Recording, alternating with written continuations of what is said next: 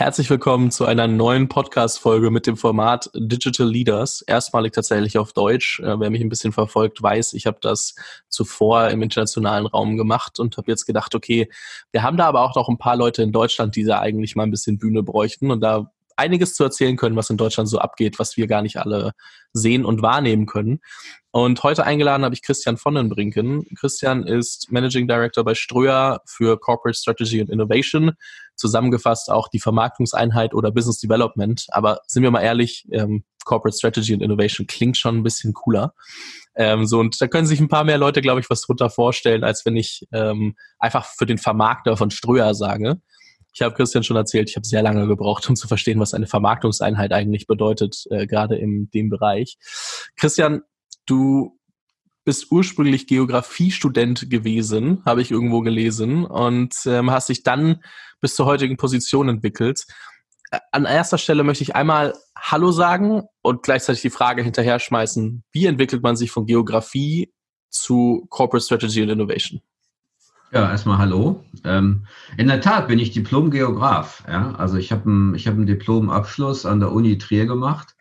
Ist jetzt schon äh, 25 Jahre her, aber ähm, vielleicht kurz zur Erklärung. Es gibt zwei Richtungen, angewandte Geografie und physische Geografie. Und die physische Geografie beschäftigt sich damit, wie die Kräfte der Natur den Raum verändern. Also zum Beispiel Vulkanismus und so ein Kram. Und die angewandte, wie der Mensch das tut durch sein Handeln, indem der Mensch zum Beispiel Städte baut, äh, reist, äh, äh, Länder baut, Grenzen, ja, da gibt es verschiedene Unterdisziplinen. Also interessanterweise habe ich heute bei Ströer wieder erstaunlich viel damit zu tun, weil es ja stets um die Beziehung geht zwischen Mensch und Raum. Ne? Also du baust Werbeträger in den Raum und hoffst damit eben, dass die Menschen das sehen und darauf reagieren und dann aufgrund dessen, was sie im echten Raum sehen, sich online anders verhalten, ähm, auf Serviceangebote anders reagieren und du als Streuer deine ganze Vermarktungskette in Gang setzen kannst. Aber kurz, um deine Frage zu beantworten, ich habe ähm, dann relativ früh angefangen, in der Marktforschung zu arbeiten, war bei Nielsen. Das war mir dann zu verkäuferisch. Äh, da wollte ich mehr Wahrhaftigkeit und bin zu einer Mediaagentur gegangen damals. Die suchten Forscher. Initiative Media in Hamburg, war da acht Jahre. Am Ende, du bist dann da ziemlich schnell Geschäftsführer an Mediaagenturen. Das heißt nicht, dass du wirklich eine GmbH führst, sondern eher so eine Art leitender Angestellter bist, den die nicht so schnell verlieren möchten. Und äh, dann bin ich von da zur Mediacom gegangen. Die waren damals der Marktführer, sind es auch immer noch ähm, war dann fünf Jahre bei der Mediacom und da habe ich vor zehn Jahren Udo Müller kennengelernt, den Gründer und wesentlichen Shareholder und äh, immer noch Co-CEO von Ströer. Und äh, irgendwie war das so ähm, gleich irgendwie ein guter Kontakt und dann hat der mich dann zu Ströer gelotst. Jetzt bin ich seit zehn Jahren da. Ich hätte nicht gedacht, dass du noch Parallelen zu deinem ursprünglichen Studium findest tatsächlich. Also einfach, weil es ja sehr abstrakt ist, wenn man nicht selber studiert hat, wo sich das dann irgendwo wiederfinden kann. Also tatsächlich ganz interessant zu sehen, dass man zumindest einen Teil davon äh, wiederfindet. Du, total, ja. Du hast sogar, also ich habe sogar, also klar, du hast so Spaß-Situations, ne? Dass du noch irgendeine komische Kartenprojektion an dich noch erinnern kannst aus irgendeinem Lehrbuch. Dann sitzt du im Meeting mit irgendwelchen Kollegen bei Ströer, die zeigen eine Karte und dann sagst du, ja, wie ist sie, ist, ist sie denn eigentlich Mercator gespiegelt? Ah, dann gucken die dich an wie ein Auto. Und dann sagst du, ja, Freunde, ah, das muss man schon wissen, ja. Und was ist mit dem los? Das ist ja mehr so Fun, ne? Fun Fact. Aber ähm, um, um ehrlich zu sein, ich habe mein Studium, ich war, glaube ich, einer der wenigen, äh, die ich kenne, die ihr Studium total gut fanden. Ich fand das total super, weil man im Grunde genommen alles machen konnte. Ja, also das Entscheidende, an so geisteswissenschaftlichen Studien, finde ich, verglichen mit zum Beispiel so BWL oder so, was wir heute alle machen, ist, dass du im Grunde genommen kaum Grenzen hast. Und dadurch kannst du unheimlich viele Ideen entwickeln und umsetzen. Wir haben also bereits im dritten Semester unsere erste Firma gegründet.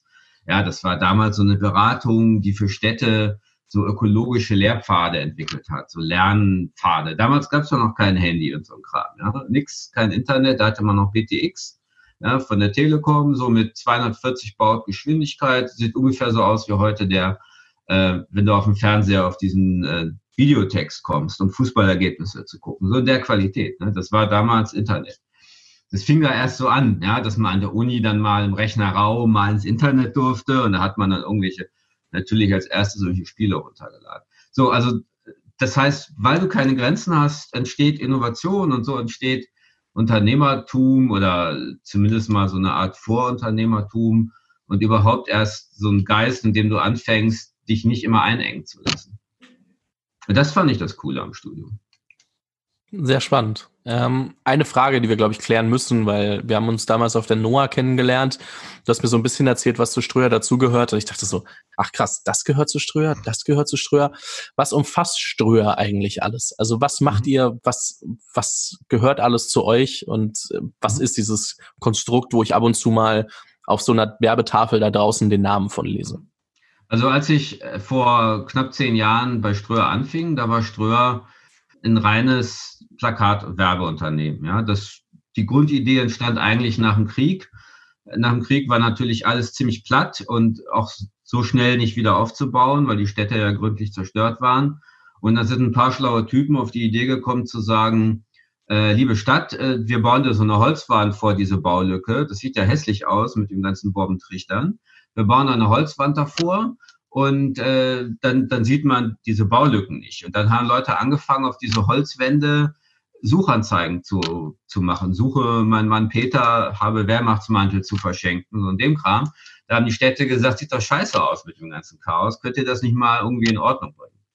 Dann haben die gesagt, ja gut, pass auf, wir bringen das in Ordnung, wir strukturieren das. Und dafür dürfen wir aber Werbung dahin hängen. Und so entstand quasi die Außenwerbung. Ja? Also totales Legacy-Business im Grunde genommen. Non-digital und im Grunde genommen sehr altmodisch. Du, du mietest eine Holzwand und klebst da mit Kleister irgendwelche äh, Werbebilder dran. So, und das war auf Ströer oder die ganze Außenwerbeindustrie vor 10, 20 Jahren total zersplittert. Und das hat sich gründlich transformiert, ja. Also als ich anfing, das war jetzt nicht mein Verdienst, da waren wir so 800 Mitarbeiter, heute sind wir 12.000. Damals haben wir so 300 Millionen Euro Umsatz gemacht, heute ungefähr 1,7 Milliarden. das heißt also, die Firma ist quasi explodiert im positiven Sinne, ja, extrem gewachsen, eins der erfolgreichsten deutschen, wenn nicht fast europäischen Werbeunternehmen. Warum? Weil wir das Geschäft immer weiter entwickelt haben von der Außenwerbung, äh, in der wir in Deutschland jetzt auch Marktführer sind, zur Online-Werbung. Wir haben irgendwann äh, das heißt irgendwann, also vor vier Jahren, von der Deutschen Telekom Interactive Media und T-Online gekauft, die beiden Marken. Also die Marke T-Online gehört der Firma Ströer. Und wir betreiben in Berlin eine der größten Newsrooms und Redaktionen, um dort zentral alle Inhalte zu produzieren. Haben dann, äh, sind dadurch Marktführer geworden in der Online-Vermarktung ähm, und haben dann eine Vielzahl weiterer Mandate gekriegt, haben auch viele Dinge ausprobiert, die nicht so gut funktioniert haben, E-Commerce. Ähm, Geschichten und auch viele Startups. Äh, in Berlin ist es ja auch bekannt, gibt es viele Dinge, wo wir gemerkt haben, das war vielleicht doch keine gute Idee. Und sind vor äh, drei Jahren eingestiegen in den Dialogbereich. Das heißt, wir haben also äh, einen der größten äh, Callcenter-Dienstleister in Deutschland gekauft. Ähm, genauer gesagt drei gleich, drei Firmen, die Avedo, die ähm, DVCom und die DS360 und die verschmolzen zur Ströer Dialoggruppe. Das heißt, wir sind also jetzt im Grunde genommen der mit ziemlichem Abstand größte Anbieter von Außenwerbung.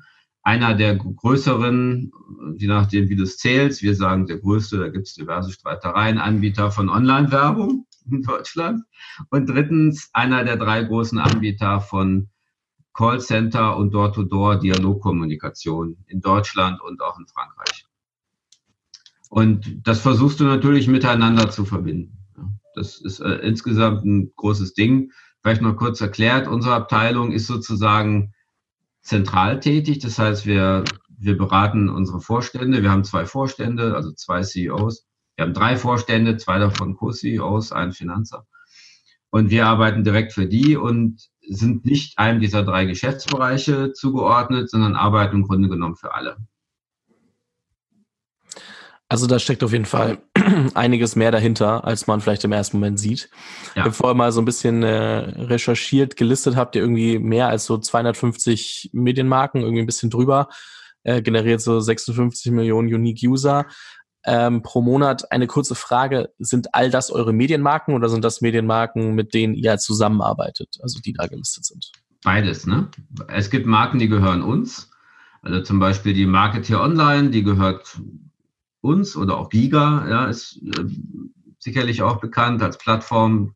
Also nicht das Vodafone Giga, sondern das äh, ähm, Gaming Entertainment basierte Plattform Giga.de, das gehört auch zu Ströer. Oder auch Watson zum Beispiel, die deutsche Watson-Lizenz gehört Ströer. Okay. Ähm, Im Umkehrschluss gibt es aber auch natürlich Marken, die wir vermarkten, zum Beispiel Automotorsport. Ja, oder die Magazine des Bauer Verlages im Online-Bereich vermarkten wir auch. Also wir nehmen sowohl Mandate an, indem wir quasi die Vermarktung übernehmen, aber der Content wird immer noch von dem, von dem Besitzer der Marke erstellt. Wir können aber auch, wir haben aber auch eigene, äh, eigene Contents und eigene Redaktionen und eigene Möglichkeiten, selber etwas zu machen. Jetzt hast du gerade gesagt, du berätst auch eure Vorstände bzw. CEOs. Und ich glaube, anhand deiner Position äh, geht es ja auch viel darum, die Firma zu, voranzubringen und neue Wege zu finden und die dann auch zu validieren. Wie gehst du vor, wenn du dir neue Sachen anschaust? Was schaust du dir gerade vielleicht auch an und ähm, mhm. wie kommunizierst oder ab welchem Punkt kommunizierst du das dann auch mit den Vorständen? Naja, also äh, du musst natürlich, äh, wenn du Innovation betreibst, ein unglaublich hohes äh, eine relativ hohe Schmerztoleranz haben, ja, zum einen, weil natürlich viele Ideen sich als nicht durchsetzbar erweisen. Also die Menge an Ideen, die ein Erfolg werden, ist natürlich viel geringer als die Menge an Ideen, die du irgendwie gut findest. Also hast du erstmal relativ viele Erlebnisse, wo das erste Feedback ist, naja, das haben wir schon gehabt oder ja, also geht das aber nicht oder äh, ja, aber jetzt nicht hier oder eben nicht jetzt. Also das ist der eine Punkt. Du brauchst schon irgendwie immer wieder die Fähigkeit, dich selber zu motivieren. Ähm, zweitens äh, glaube ich, ähm, dass Timing ganz entscheidend ist. Also was ich erlebe, wir nennen das den Boomerang-Effekt. Eigentlich gibt's fast nichts, was du in die Tonne kloppen kannst oder müsstest, sondern alle Dinge, von denen du glaubst, okay, das war jetzt mal nix, kannst du eigentlich nach x Jahren, du musst halt sehr, ein gutes Gespür haben, wann wieder rausholen und auf einmal ist es äh, der geilste Scheiß, ja. Obwohl vorher alle gesagt haben, komm, lass uns mit dem Kram mal vielleicht mal fern. Also zum Beispiel so ein Bumerang, der immer wieder durchfliegt, ne, jetzt gerade wieder auf toller Flughöhe, ist das Thema VR. Ne? Das ist ja jetzt nicht neu, ist eigentlich uralt. Und es hat immer wieder geheißen, oh, das könnte mal was werden. Und dann wieder, nee, komm, das ist doch Quatsch, äh, verkopfter Kram, alle kriegen Kopfweh, allen Leuten wird schlecht und so. Jetzt im Kontext Corona, Isolation, ne, kommen auf einmal VR-Ideen, Stichwort Urlaub in VR machen, ja, oder, oder irgendwelche Erlebnisse, irgendwelche Gruppenerlebnisse, Konzerterlebnisse mit VR zu haben. Jetzt auf einmal sagen wieder alle, uh, das könnte was sein. Also ganz wichtig ist, du darfst eigentlich, du musst dir gut überlegen, was, also viele Dinge, wenn du sie hervorbringst, scheitern erstmal. Und dann ist die entscheidende Frage, ist es wirklich Mist gewesen? Also gehört es wirklich in den Schredderer? Oder ist es etwas, was irgendwann seine Zeit wieder hat? Wie erkenne ich, wann es seine Zeit hat und wann ziehe ich es wieder raus? Und ich mache die Erfahrung, so aus dem Lameng, ne, ich bin ja Rheinländer, ne, die Solaufer, aus dem Lameng würde ich sagen, 10% kannst du in die Tonne hauen. Nur. Die anderen kommen, haben irgendwann wieder ihre Zeit. Das heißt aber zwischenzeitlich setzt man die Dinge aus und guckt sich einfach immer wieder an, was haben wir mal ausprobiert und passt das jetzt besser oder wie sieht das dann aus? Ja, es kann im Grunde genommen kann es Jahre dauern, bis es wieder seine Zeit hat. Ich glaube, die Kunst ist, Kontexte zu verstehen. Also du musst halt verstehen, wie sich die Kontexte derer, die du quasi bedienst mit deinen Innovationen, also meistens sind es ja die eigenen Kollegen, manchmal auch die Kunden oder die Partner, wie sich deren Kontext gerade darstellt.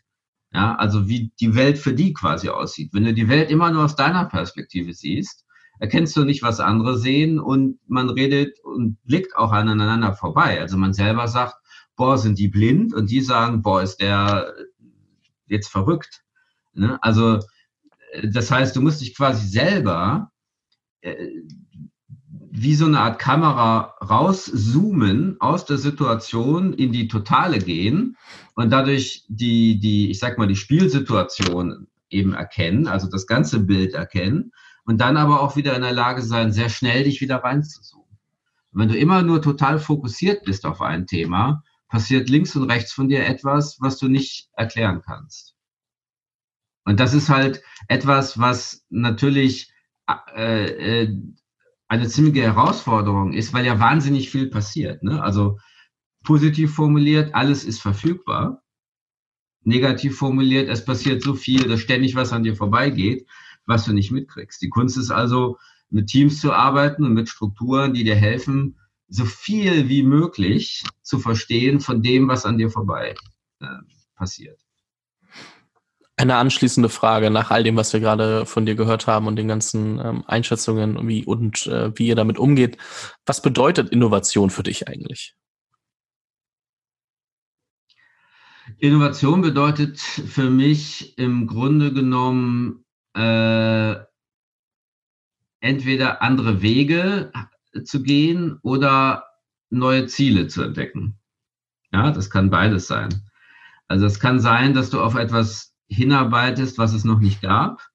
Es kann aber auch sein, dass du auf eine andere Art auf etwas hinarbeitest, was es schon gab, damit aber zu einem leicht anderen Ergebnis kommst. Es gibt ja Dinge, wo der Weg auch durchaus wichtig ist. Es kommt nicht immer nur auf das Ergebnis an. Oft, aber nicht immer. Das heißt, Innovation bedeutet in deinen Augen nicht immer nur alles neu machen zu müssen, sondern auch teilweise bestehende Sachen einfach zu nehmen, darauf aufzusetzen und sie einfach einen Ticken besser zu machen und somit einfach ein äh, besseres Angebot zu schaffen, ein besseres Produkt zu bauen oder das vielleicht auch für die internen Sachen ähm, damit besser abbilden zu können und ähm, sich damit so kontinuierlich weiterzuentwickeln. Ja, schau mal, was wir jetzt machen, ist ja nichts anderes. Wir führen ein Interview, das gibt es seit, ich weiß nicht, seit es Journalismus gibt, ja, aber wir führen es auf eine andere Art und die wiederum äh, ermöglicht andere Arten der Verbreitung und vielleicht der Interaktion und, und der Verarbeitung und dadurch entsteht was Neues. Wir haben aber jetzt nichts grundlegend Neues gemacht, indem wir hier in einem Podcast miteinander reden. Das ist richtig. Also, ne, also Innovation ist nicht immer das, was einen Nobelpreis gibt, sondern oft ist Innovation auch nur eine kleine marginale Veränderung an etwas, die aber dann viele äh, andere Veränderungen mit sich bringen kann, bis hin zu den sogenannten Bifurkationen, also den Punkten, an dem etwas, was sich stetig entwickelt, sich nicht mehr stetig entwickelt, sondern eine andere Richtung einschlägt. Man würde sagen, eine Weichenstellung, wo plötzlich ein Kurs, der bisher linear war, verlassen wird und in so eine Art exponentielle, fast stochastische Dynamik reingeht. Und wenn das geschieht, dann entstehen ganz neue Geschäftsfelder oder ganz neue Businesspotenziale. Und dafür ein Gespür zu haben, das ist unheimlich wichtig. Innovation wird ja auch von vielen Leuten immer mal wieder mit äh, Startups in Verbindung gebracht, weil die kleiner, agiler, äh, innovativer sind, weil sie sich Märkte anders angucken, weil sie Expertisen aus vorherigen Berufen teilweise vereinen und dadurch äh, neue Lösungen suchen. Und ähm, dementsprechend ist natürlich immer die Frage, die man sich stellt als Startup oder auch als ähm, allgemeinen Betrachter der ganzen äh, Welt da draußen, welche Wichtigkeit haben Startups für euch? Ich meine, ihr habt Startups gekauft, wie zum Beispiel Regiohelden. Ich schätze, ihr kooperiert auf vielen äh, Ebenen mit ähm, Startups und wie, wie spielen die in euren Kosmos rein?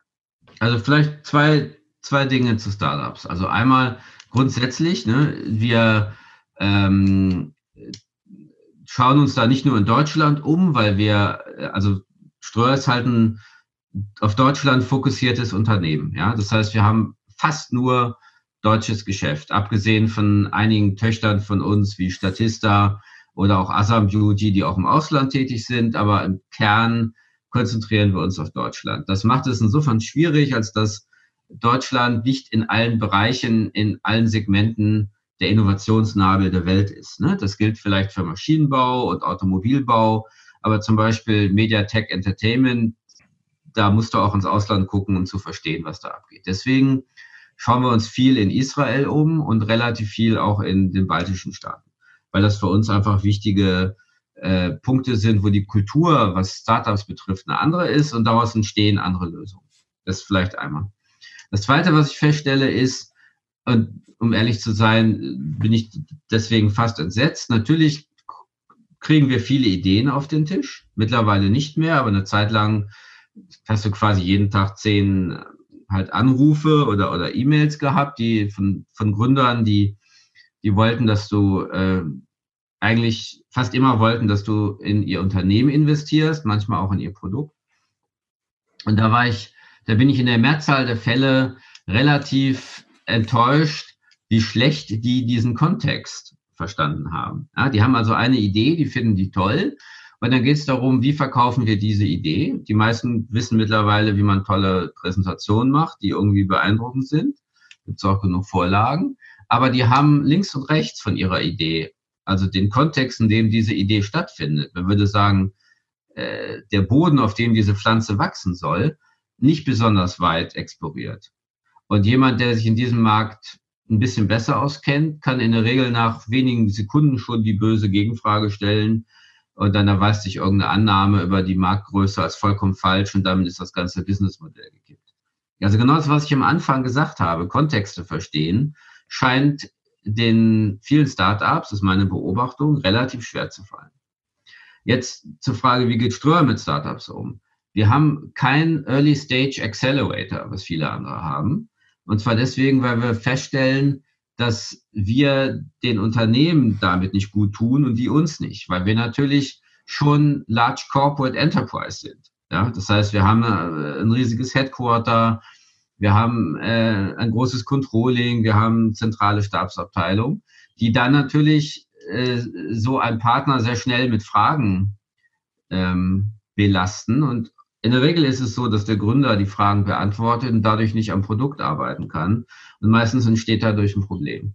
Das heißt, am Ende sind beide nicht besonders happy. Und deswegen gehen wir eher in Later Stage Investments. Also sowas wie Statista war für uns natürlich ein Glücksfall, weil die im Grunde genommen, als wir in Statista begonnen haben zu investieren, schon ziemlich ausentwickelt waren. Die hatten ein fertiges, funktionierendes Produkt, was sie nur noch in Anführungsstrichen möglichst schnell extrem skalieren mussten, wofür sie uns ganz gut brauchen konnten, sodass das eine Partnerschaft, ich sag mal, ziemlich auf Augenhöhe eigentlich war und keine, in der so ein riesiges Enterprise auf so ein kleines Startup zukommt und erstmal bergeweise Controlling-Fragen bei denen ablädt, die die halbe Firma lahmlegen. Ja, also das heißt, das erklärt, warum wir eher in Later Stage Investments gehen und Mittlerweile im Jahr schauen wir uns so 800 bis 900 Startups an und investieren tun wir in zwei bis vier. Wie sieht das dann auf einer Partnerseite aus? Also investieren ist ja mal eine Sache.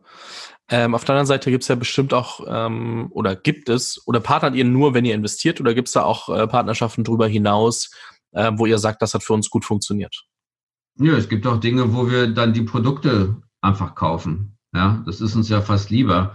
Also statt ins Unternehmen zu investieren, ist es auch meistens so, dass wir dann gerne die Mehrheit hätten. Das hat verschiedene auch bilanztechnische Gründe und so. Das ist nicht immer das, was die, äh, äh was die Startups wollen. Für uns ist es einfacher, wenn wir einfach ein Produkt kaufen.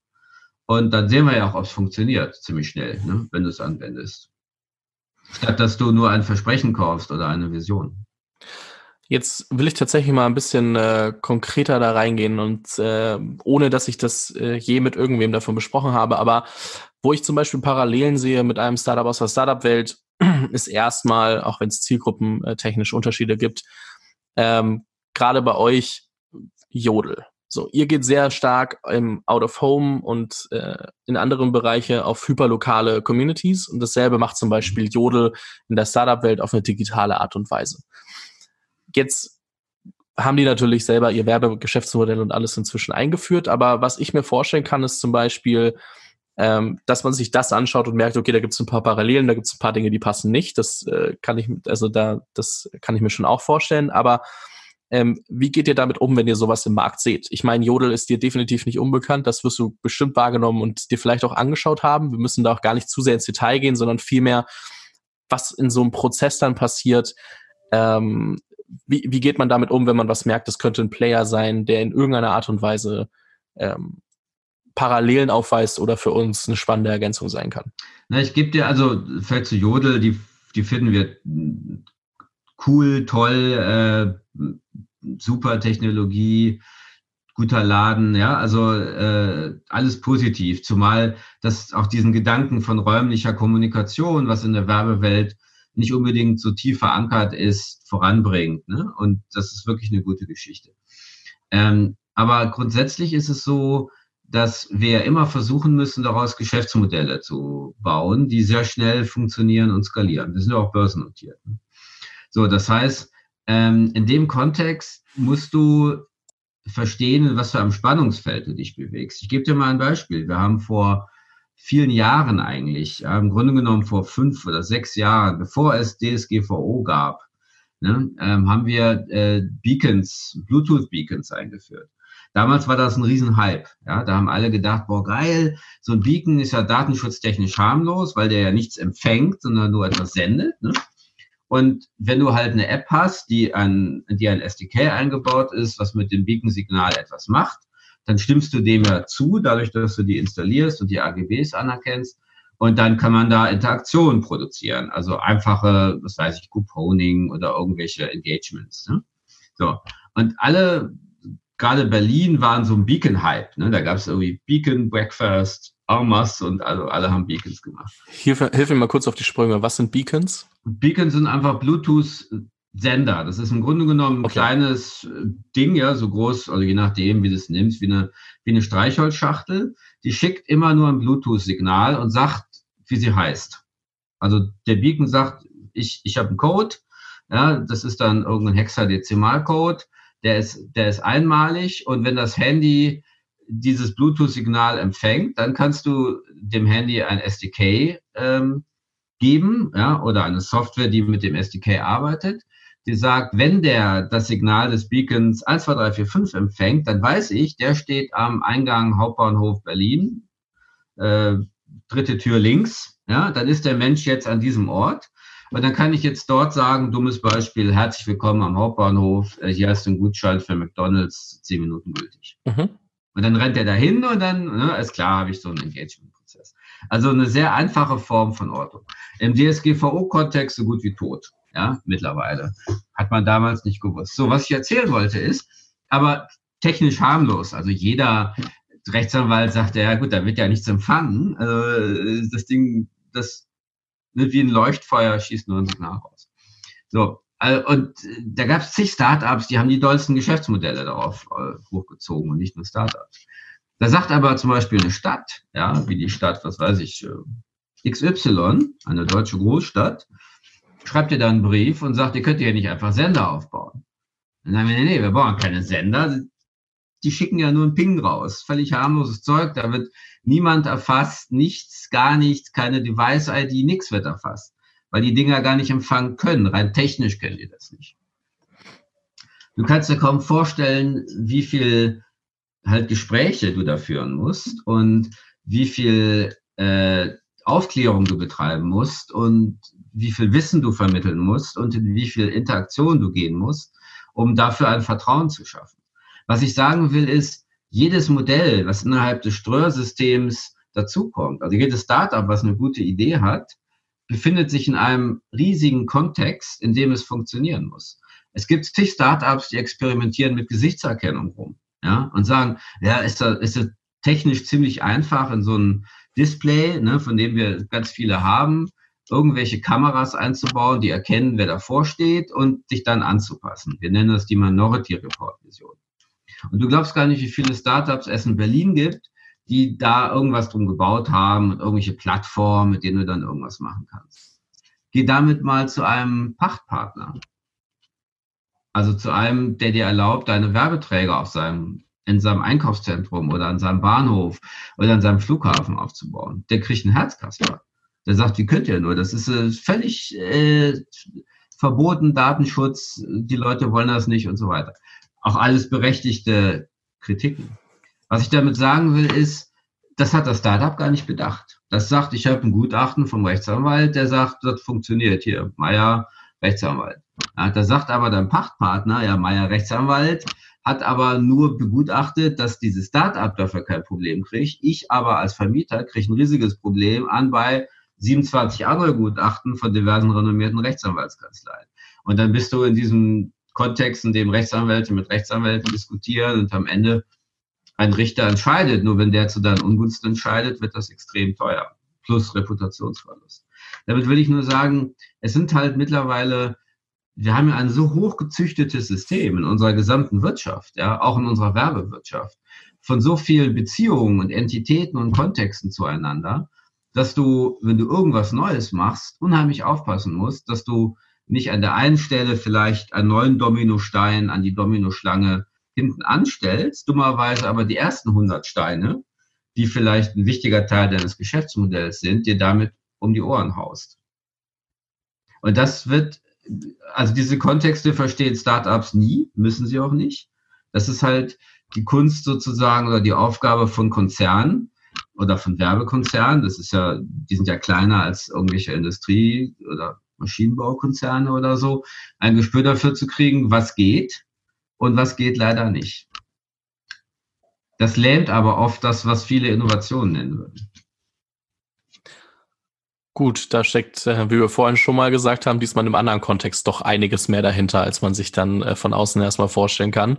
Naja. Ähm, das äh, erklärt auf jeden Fall einiges an Komplexität und ähm, dass man da echt über viele Dinge nachdenken muss, wo man ohne die ganzen Insights echt gar nicht drauf kommen würde. Also in erster Linie guckt man ja nur, wie du sagst, dass deine eigene Technologie funktioniert. Die Frage ist dann immer, welche Stakeholder gibt es trotzdem noch da draußen, die dann sagen, es ist schön, dass das Ding funktioniert und du es verwenden darfst, aber ich krieg da Probleme mit. Ähm, tatsächlich ein ganz interessanter Punkt, einfach nochmal, auch glaube ich, für jeden da draußen, mal weiter zu denken, wen betrifft das eigentlich alles und wie würden die darüber denken und nicht nur aus der egoistischen Perspektive, wie denke ich darüber, ob das Ding funktioniert. Ich gebe dir mal ein Beispiel. Wir haben ja ein föderales System, ja. Das heißt, dass also du nicht sagen kannst, ja, nur einer ist dagegen, dann ist egal, wenn der Rest dafür ist, äh, übersticht unter. So funktioniert es ja nicht bei uns, ne? sondern wenn eine Person an einer Sache einen berechtigten Zweifel hat, dann ist das ernst zu nehmen. Ne? Wenn du zum Beispiel die fragst, warum gibt es in Deutschland so wenig digitale Außenwerbeanlagen? Jeder, der in irgendein dritte Weltland fährt, sieht mehr spektakuläre Times Square-mäßige Installationen. Gibt es in Deutschland wenig. Ja, es gibt jetzt mittlerweile immer mehr Indoor-Anlagen. Das ist eine andere quasi Gesetzesgrundlage und ähm, unser Marktpartner Valdeco und wir bauen auch zunehmend digitale Außenanlagen auf, aber die sind bestenfalls in der Regel so 10,5 Quadratmeter groß, gibt ein paar größere an bestimmten Locations, aber so ein Times Square wird es hier nicht geben. Ja, das hat eine Vielzahl von Gründen. Es hat damit zu tun, dass Mobilität sich in Deutschland anders verteilt, hat aber auch damit zu tun, dass es eine unfassbare Menge an denkbaren Widersprüchen gibt, bis hin zu Leuten, die sagen, wenn die Anlage da ist, ändert sich das Magnetfeld der Erde und mein Hund kriegt eine Depression. Ja, da lachst du, aber wenn du da vom Richter stehst und lachst, dann ist das so ganz schlechte Karten.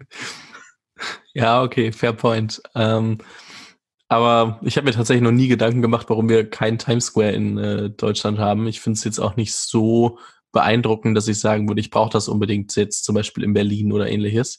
Ah, aber Werbetreibende hätten das gerne, ja. Das äh, kann ich mir vorstellen. Ähm, nichtsdestotrotz denke ich mir so, I'm still fine. Aber wir haben gerade eh schon viel über, über Out of Home auch gesprochen. Ich glaube tatsächlich, und das ist auch so ein bisschen in der Startup-Welt ja immer wieder verpönt. Man kommt ja immer nur, äh, man denkt ja immer selber nur an Performance-Marketing und mhm. performance-getriebene äh, Werbung. Aber hol uns doch mal ab. Ich meine, man sieht ja, ihr seid doch ziemlich groß, ähm, also 1,7 Milliarden äh, Jahresumsatz, nicht nur mit Out of Home, aber äh, trotzdem, das ist ja immer noch ein großer Bestandteil. Darüber kennen euch ja viele. Ähm, wie wichtig ist äh, Out of Home denn heutzutage? Also, äh, ähm, für uns oder grundsätzlich, ne, beides vielleicht. Also für uns ist es äh, mehr als die Hälfte des, ähm, des, des Umsatzes und ein noch höherer Anteil an unserer Wertschöpfung. Ja? Das heißt also, es ist der zentrale Treiber oder eigentlich das zentrale Backbone unserer Wertschöpfung. Deswegen nennen wir unsere aktuelle Strategie auch Autophone Plus. Also wir sprechen davon, dass wir im Kern ein Außenwerbeanbieter sind, der im Bereich Online und Dialog über Möglichkeiten verfügt, die ein anderer Außenwerbeanbieter nicht hat und dadurch im Grunde genommen hybride Produkte entwickeln kann, die das, was im Kern Autoform leisten kann, noch zusätzlich verbessert. Aber das Entscheidende ist, Autoform ist nicht so ein Anhängsel, Motto, wir machen jetzt modernes digitales Zeug und diese Außenwerbung, oh, oh, oh, das sind die Leute mit den Karo-Sakkos und den Mephisto-Schuhen und den Korthosen, ja, die laufen durch die Provinz und bekleben da die Holzwände. So ist es nicht. Ne? Wir haben auch einen sehr großen regionalen Vertrieb und bieten jedem auch noch so kleinen Geschäft in der Provinz unseren Service an, und zwar persönlich und nicht über irgendein zentrales Callcenter in Dublin, was uns vielleicht differenziert von anderen Werbeanbietern. Aber Out of Home ist im Grunde genommen die DNA des Unternehmens und wird es auch weiterhin bleiben. So, warum ist Out of Home wichtig für Werbung? Aus einem ganz einfachen Grund. Es ist die einzige Werbeform, die dich nicht unterbricht. Ja, wenn du äh, online irgendetwas tust, irgendetwas recherchierst und du kriegst ein Werbefenster eingeblendet, dann suchst du relativ schnell, wo haben die dieses X versteckt. Ähm, oder auch mobile. Oder auch im Fernsehen. Wenn du irgendwas guckst und du schaust ausnahmsweise mal hin und bist nicht mit deinem iPad beschäftigt, nervt dich das total, dass äh, gerade wo du Germany's Next Top Model die Entscheidung sehen willst, wieder so ein scheiß Werbeblock kommt. Es ist also psychologisch immer Radio das Gleiche. Ja? Du hörst irgendeine Musik, Bums, Werbung. Oder kurz vor Nachrichten, die scheiß Werbung. Also es ist immer ein Appell an dein Schmerzzentrum. Was natürlich aufmerksamkeitsstark ist. Wenn ich dir auf den Fuß trete, habe ich deine volle Aufmerksamkeit. Viel mehr, als wenn ich an dir vorbei husche und dir irgendwas zuflüster. Außenwerbung tut das nicht. Das heißt, dadurch ist die einzige Werbeform, die nicht unterbricht und anders funktioniert als alle anderen Werbeformen, nämlich wie dieses Vorbeihuschen und Einflüstern, also implizit sagen wir. Das heißt, es baut Bilder in deinem Kopf auf. Jetzt würden natürlich viele sagen, dass Native Advertising bei oder auch die Werbeanzeigen bei Facebook, Instagram und Co. natürlich so smooth eingebaut sind, dass sie mich auch nicht klassisch ah. stören. Ähm, dementsprechend, äh, ich verstehe den Punkt, gerade so, wenn ich mir YouTube. Wie viel Reichweite haben die? Also wenn du jetzt, du bist ein großer Werbetreibender, du bist die Marke die, der Marktführer im Bereich Erfrischungsgetränke, ja. Und äh, du möchtest, äh, du hast ein neues Produkt, das willst du durchsetzen. Du hast, du willst in fünf Tagen willst du, äh, ich sag mal, äh, 60 Prozent der Einwohner deiner Stadt erreichen. Wie machst du das mit Instagram? Naja, also ich äh, komme natürlich auf die Demografie an, die dann in der Stadt wohnt und wie viele davon auf Instagram vertreten sind, kann ich jetzt persönlich erstmal nicht beantworten. Erwachsene äh, 20 bis 59, sagen wir mal, klassische Kernzielgruppe fast aller Werbetreibenden. Prinzipiell würde ich trotzdem denken, dass man das meiste äh, trotzdem oder die meisten trotzdem erreichen kann über ähm, viel Werbebudget. Die Frage ist dann, wie es im Verhältnis steht zu dem, was man bei Ströer zahlt, kann ich jetzt nicht sagen. Nee, Aber, nee, nee. Äh, jetzt unabhängig von Ströer, ja. Also was ich sagen will, ist, die, der, die beiden entscheidenden Effekte von Außenwerbung. Das eine habe ich gesagt, es stört nicht. Ne? Und das zweite, du erreichst schnell alle Leute an einem Ort. Und das tust du mit jeder anderen Werbeform nicht. Also es gibt einen Grund, warum sich zum Beispiel alle Katastrophenschutzinstitutionen des Bundes auf die Digitalsysteme von uns und unseren anderen Marktteilnehmern aufgeschaltet haben, weil sie damit eben schnell alle Menschen erreichen in einer Stadt.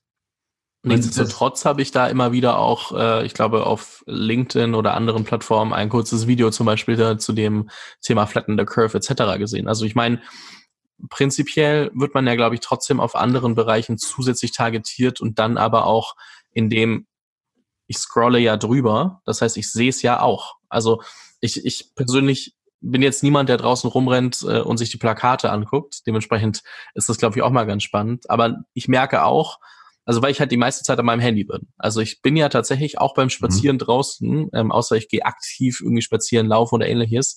Wenn ich jetzt ähm, von mir zu Hause zur U-Bahn-Station laufe, dann ist ja, dann gucke ich ja trotzdem meistens auf mein Handy. Ob das gut oder schlecht ist, lass einmal dahingestellt, aber das ist ja trotzdem was, was bei vielen sich eingependelt hat, äh, was wahrscheinlich eine tägliche Argumentation ist, die du hörst. Ich finde das nur ganz spannend, da mal drüber zu sprechen.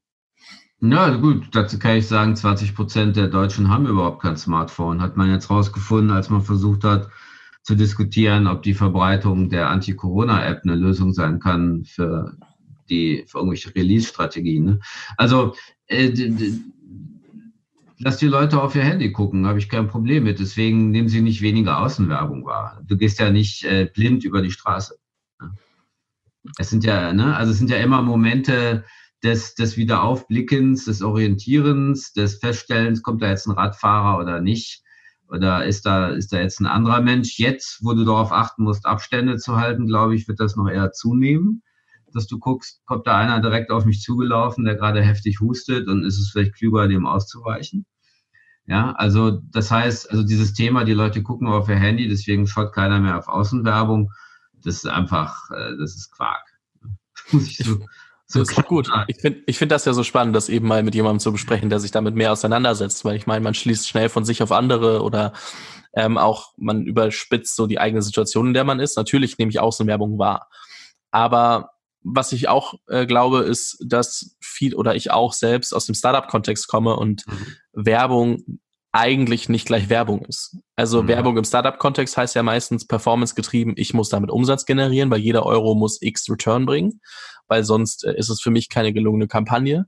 Ich glaube, da unterscheidet man sich trotzdem von größeren.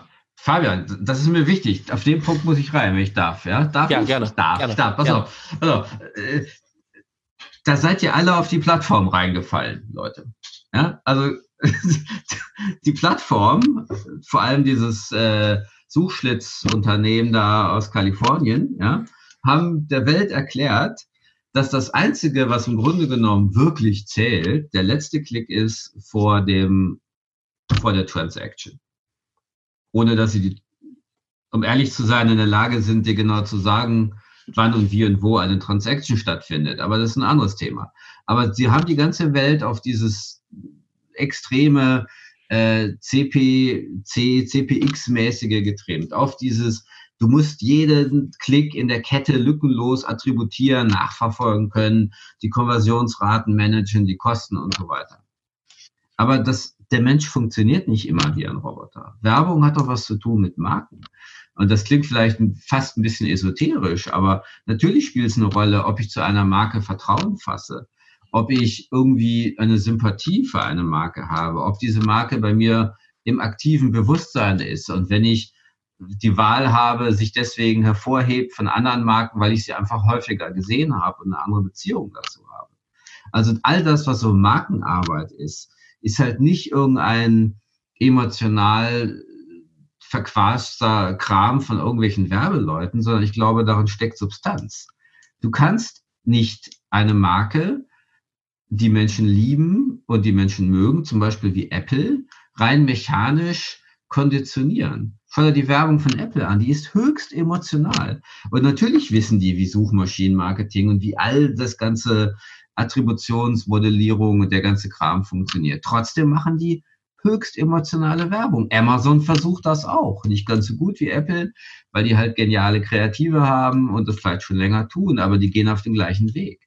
Also alle, die Performance getrieben sind, die quasi Performance selbst Google tut es, die es eigentlich erfunden haben, kommen irgendwann auf den Punkt, wenn sie nämlich ihre vermeintlichen Performance KPIs alle ausgeschöpft haben und ihre Curve auf einmal flattet, flattened, flattet, weiß nicht, ne? flacher wird. Ja. Auf einmal fangen die alle an, vorne im Funnel Markenarbeit zu betreiben und sehr viel mehr Geld als jeder andere für emotionale Markenkommunikation auszugeben. Und ich glaube, das ist extrem wichtig.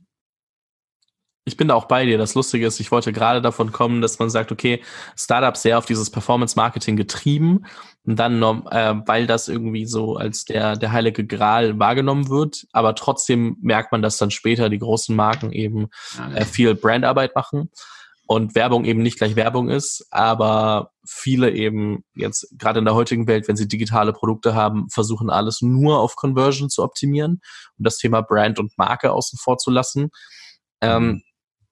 Weswegen ich auch glaube, dass es ein äh, gesunder Mix ist, aber ich glaube, das muss man auch mal ansprechen, so wie du es gerade gemacht hast, weil viele das heutzutage gar nicht mehr so wahrnehmen wollen, weil wenn man sich natürlich informiert aktuell, wie mache ich Marketing für mein Startup oder Werbung für mein Startup, dann sagen dir halt alle, ähm, du musst performancegetrieben arbeiten. Und das ist ja auch, ich glaube, es ist auch irgendwo wichtig zu sagen, ich weiß, was ich reinstecke und was ich rausbekomme. Ich glaube, man darf trotzdem den Faktor Menschlichkeit, wie du es gerade gesagt hast, nicht außen vor lassen.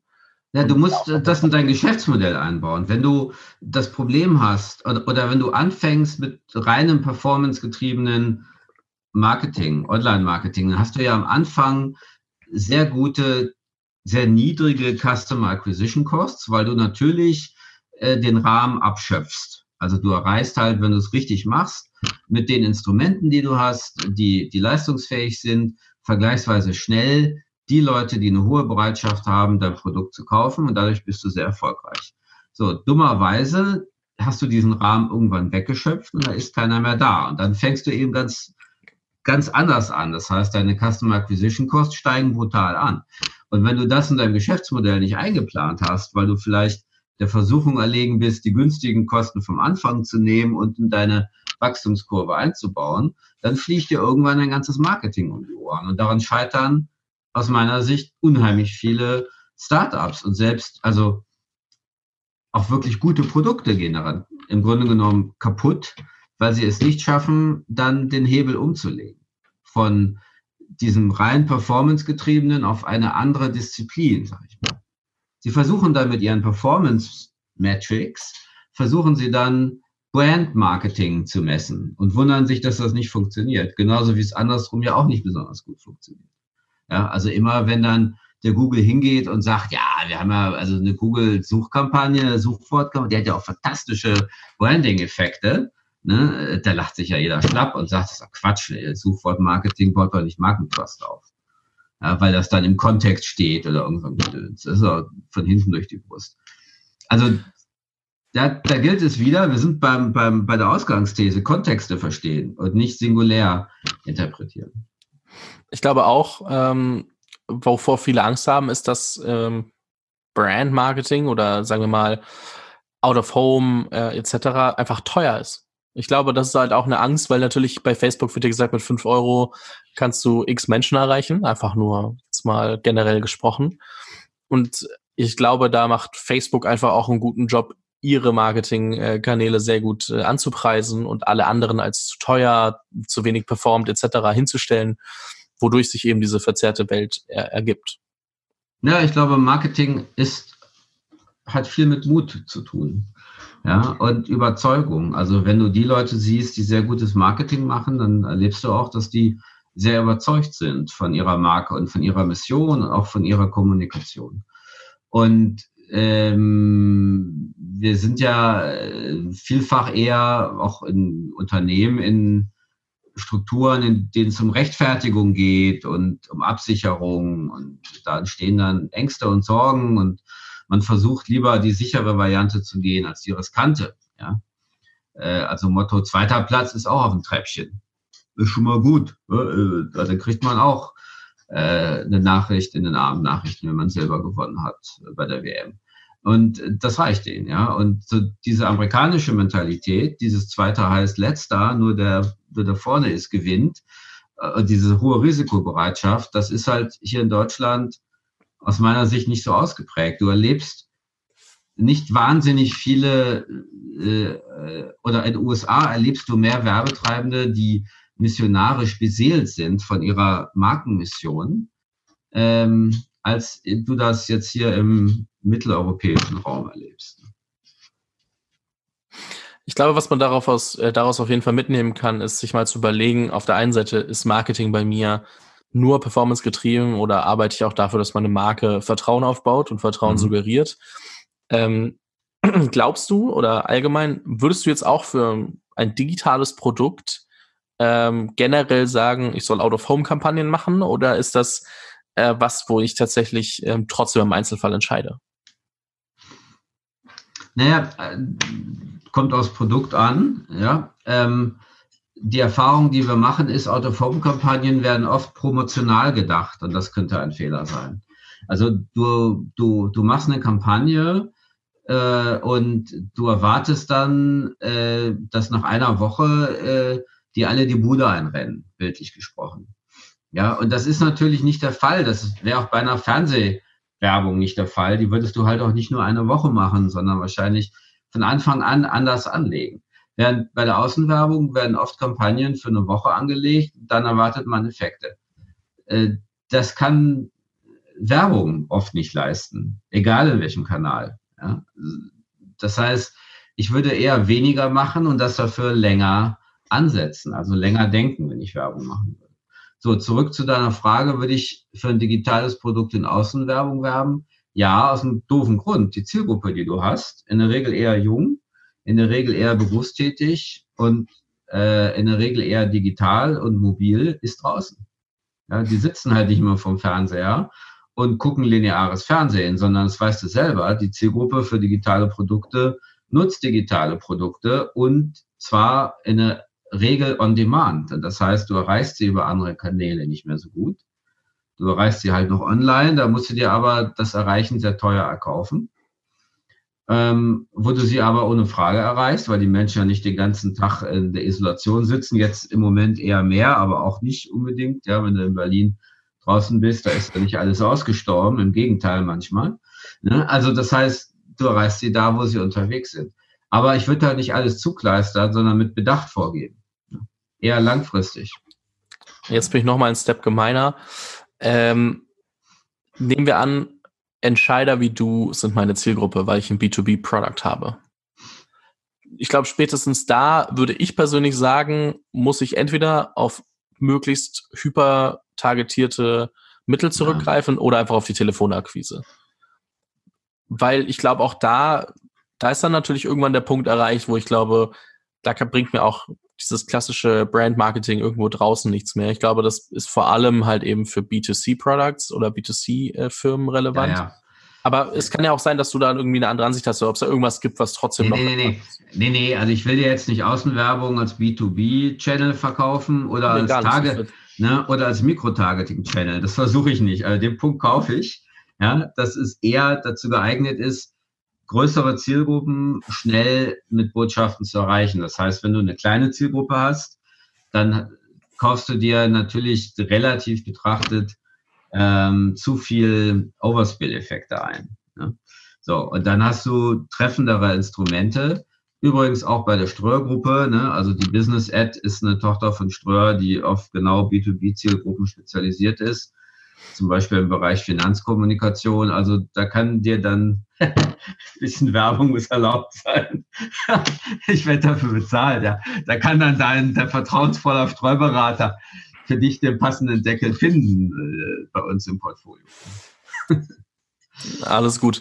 Nee, genau deswegen habe ich gefragt. Also einfach nur, dass man auch irgendwo sieht, wo das ganze Thema dann ein Ende hat. Es geht nicht darum, ah, da zu werten, zu sagen, ist gut oder schlecht, sondern einfach nur äh, da mal ein bisschen, bisschen spezifischer zu gehen. Christian, es war mir ein Fest. Ähm, vielen lieben Dank für deine, ähm, deinen ganzen Input, sowohl zum Thema ähm, all, also Werbung, nicht gleich Werbung, also Out of Home, Brand ähm, und dann auch die Einschätzung zu Performance Marketing, dann aber auch tatsächlich, was ich immer noch spannend fand, den Fakt, äh, dass du von deinem Geografiestudium ähm, heute noch immer mal wieder ähm, Teile nutzen kannst und, und wiederfindest. Also damit hätte ich tatsächlich nicht gerede, äh, gerechnet. Dann auch die Einschätzung zu den Startups und äh, Kollaboration und Innovationen. Ähm, vielen lieben Dank. Es hat mir sehr viel Spaß gemacht und ähm, ich würde sagen, ich verlinke auf jeden Fall deinen LinkedIn-Profil drunter, falls Leute sich mal ein bisschen äh, umgucken wollen, wer da eigentlich so dahinter steckt. Äh, man hat ja beim Podcast nicht immer ein Gesicht dazu und ähm, sag an der Stelle einfach nur ganz groß Danke. Gerne. Alles Gute nach Berlin aus dem schönen Düsseldorf. Das kann ich nur zurückgeben, nur eben nach äh, Düsseldorf. Und ich muss bis heute sagen, mir geht's hier gut. Ja, du, äh, hier auch, ja. Alles. Äh, der Rheinländer ist ja, ist ja, äh, hat ja so eine natürliche Gelassenheit, die hilft ihm auch bei sowas wie Corona ganz gut. Ich bin ja gebürtig Bayer, dementsprechend, ich möchte auch nicht ewig in Berlin bleiben, aber für gerade ah. ist es eine, ist ein guter Moment. Ja, da wäre ich jetzt auch nicht gerne in Bayern. Jetzt im Moment. Das stimmt. Meine, meine Frau ist Münchnerin, ja, da habe ich immer das Drama mit Düsseldorf und so.